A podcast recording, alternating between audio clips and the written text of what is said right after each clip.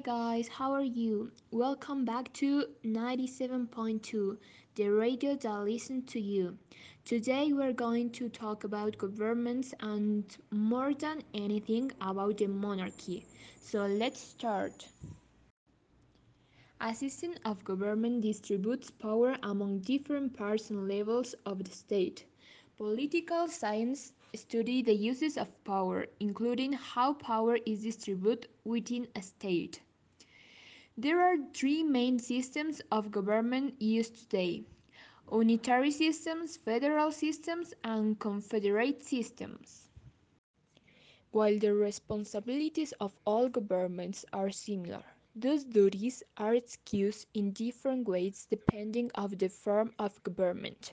Some of the different types of government include a direct democracy, a representative democracy, socialism, communism, a monarchy, an oligarchy, and autocracy.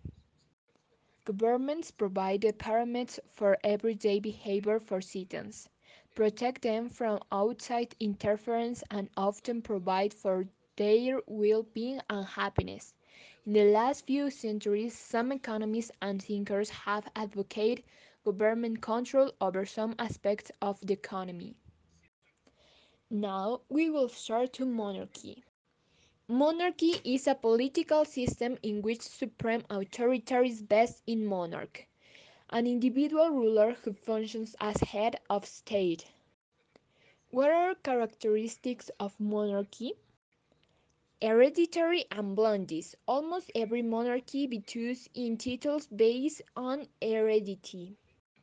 Divine right. Monarchies and religion often go hand in hand. Lifelong rule. A monarch will rule for as long as monarchy exists. And as a spectrum of monarchies. The countries around the world that are known as having monarchies as their system of government include the Principality of Andorra, Antigua and Barbuda, the Commonwealth of Australia, the Commonwealth of Bahamas, Barbados, the Kingdom of Bahrain, the Kingdom of Belgium, and Belize. What differentiates the government of Mexico and the government of England, for example, is Mexico has a democratic government, so the people have the opportunity to elect their representative, and in the monarchy, it is hereditary. As a conclusion, I can say that all types of governments are different, but each one has its interesting characteristics because sometimes they are so different but so equal that it makes you want to learn about politics. Thank you very much for listening to 97.2. I hope you enjoy it as much as I did. Don't forget to follow us on your social networks.